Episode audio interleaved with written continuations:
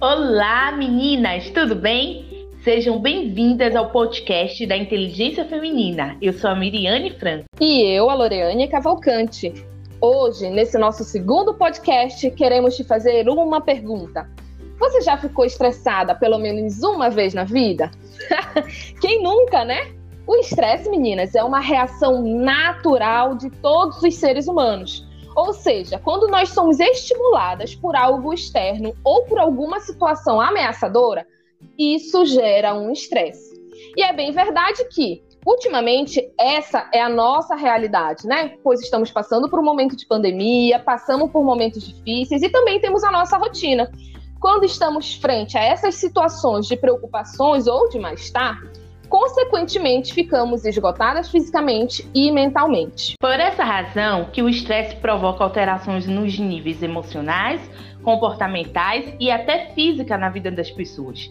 Neste podcast, nós vamos dar quatro dicas valiosas para que você consiga administrar esse estresse. Geralmente, pequenas atitudes são indicadas para que esse mal não gere desgastes no corpo e na mente. Vamos lá? Lori, compartilha com a gente a primeira dica. Legal, meninas. Então, assim, a primeira dica que a gente vai dar aqui para vocês nesse podcast para conseguir gerenciar melhor o estresse é pratique atividade física. Bem, eu não sei o quanto vocês ficam estressadas, mas quando eu fico estressada, eu logo percebo que a minha musculatura fica tensa e que isso também ativa algumas dores musculares.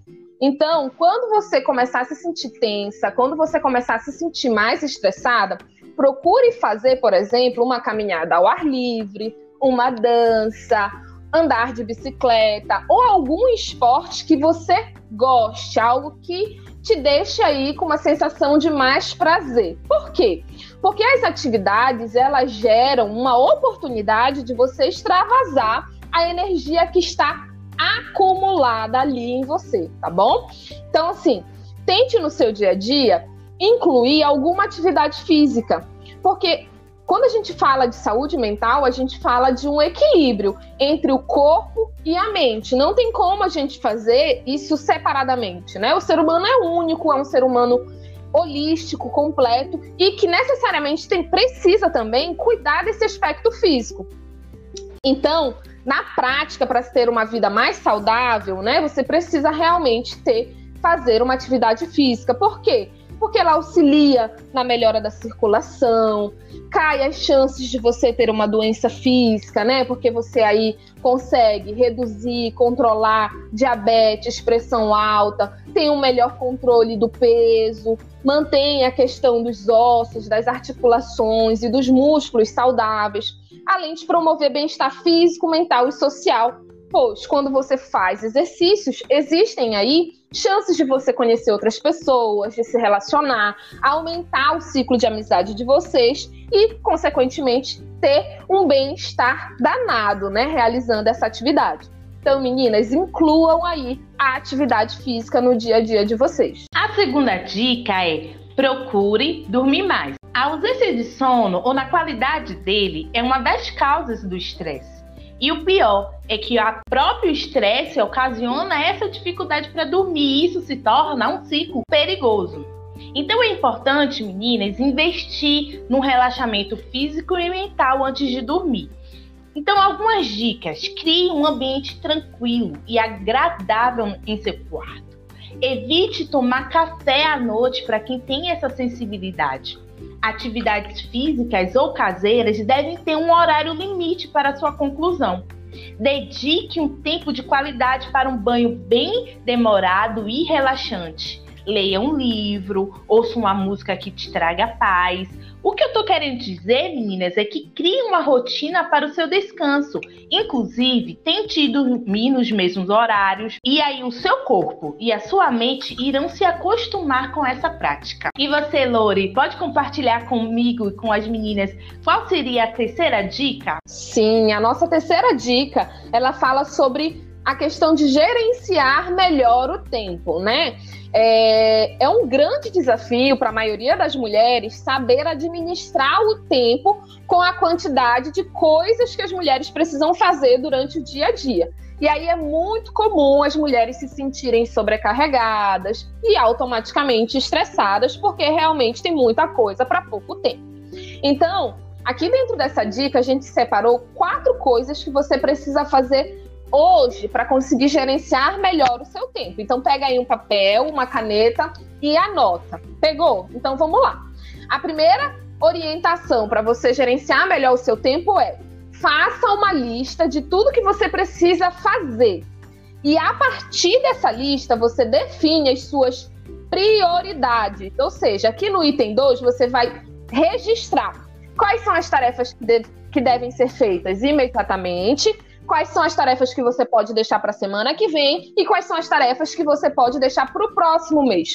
Por que isso, meninas? Porque nós temos uma tendência a sermos imediatistas.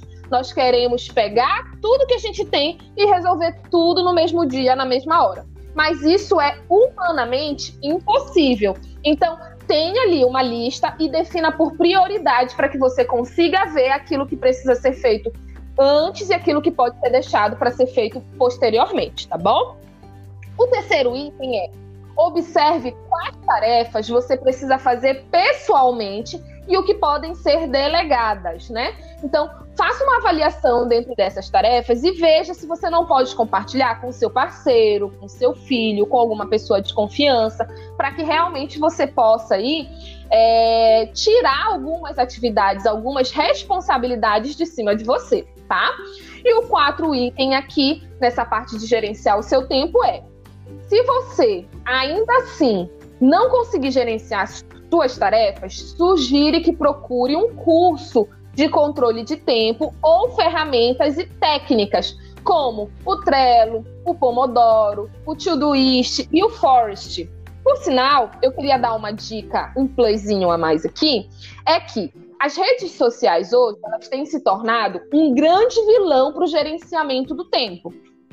Então, a dica aqui é: baixe o aplicativo Forest no seu celular e utilize ele como uma técnica, uma ferramenta para você evitar estar o tempo todo no seu celular, mexendo nas redes sociais. Porque realmente as redes sociais elas são viciantes. Então você precisa conseguir administrar melhor esse tempo para que você consiga realizar as suas outras tarefas e não foque apenas no celular, na rede social, tá bom? E a nossa quarta e última dica de hoje é: aprenda a dizer não. E essa é uma dica importante e eu vou dar dicas também de como gerenciar uh, essa forma de dizer não de uma forma um pouco mais leve. Então vamos lá.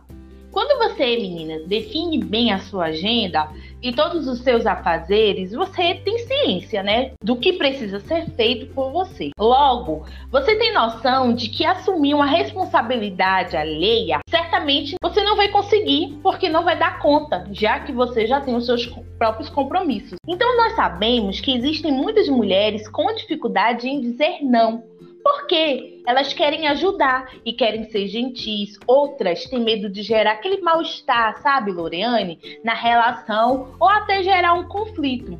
Por isso, eu separei duas frases que você vai poder treinar e dizer um, e dizer não aos poucos, só que de uma forma diferente. Então vamos lá para a primeira frase. Eu adoraria fazer isso para você, mas no momento eu estou com compromisso pessoal e urgente a cumprir. Olha que legal! A primeira frase você disse não, mas você não disse não tão diretamente, né? Você procurou um outro recurso de informar a pessoa que você gostaria até de ajudá-la, mas no momento você não pode, já que você tem outros compromissos. Segunda frase: sinto muito, mas não posso me comprometer com isso, já que tenho outras prioridades no momento. Mas, meninas, vale um alerta, tá bom? Essas dificuldades e essas barreiras para dizer não pode sinalizar que você tem algum medo de decepcionar as pessoas. Isso pode ser um fruto de alguma insegurança e que no fim acaba gerando frustração, estresse, irritação com você mesma. Então, um processo de psicoterapia é fundamental e indicado para tratar isso, além de fornecer mais instrumentos para que você se torne então uma mulher assertiva. Diante de tudo que nós já conversamos, Agora é com vocês, tá, meninas? Fiquem atentas a todas as causas que provocam estresse e, sobretudo, Utilizem essas dicas como ferramenta para a prevenção e administração dele. Exatamente, né? Eu acredito que com todas essas dicas práticas, a partir de hoje, as meninas que estão nos ouvindo vão conseguir administrar mais o seu dia a dia e conseguir reduzir o estresse. Mas nós adoramos estar aqui realmente com vocês. Obrigado por nos escutar. Mas é hora de dar tchau. Até o próximo podcast e grande abraço. Beijos, meninas. Tchau.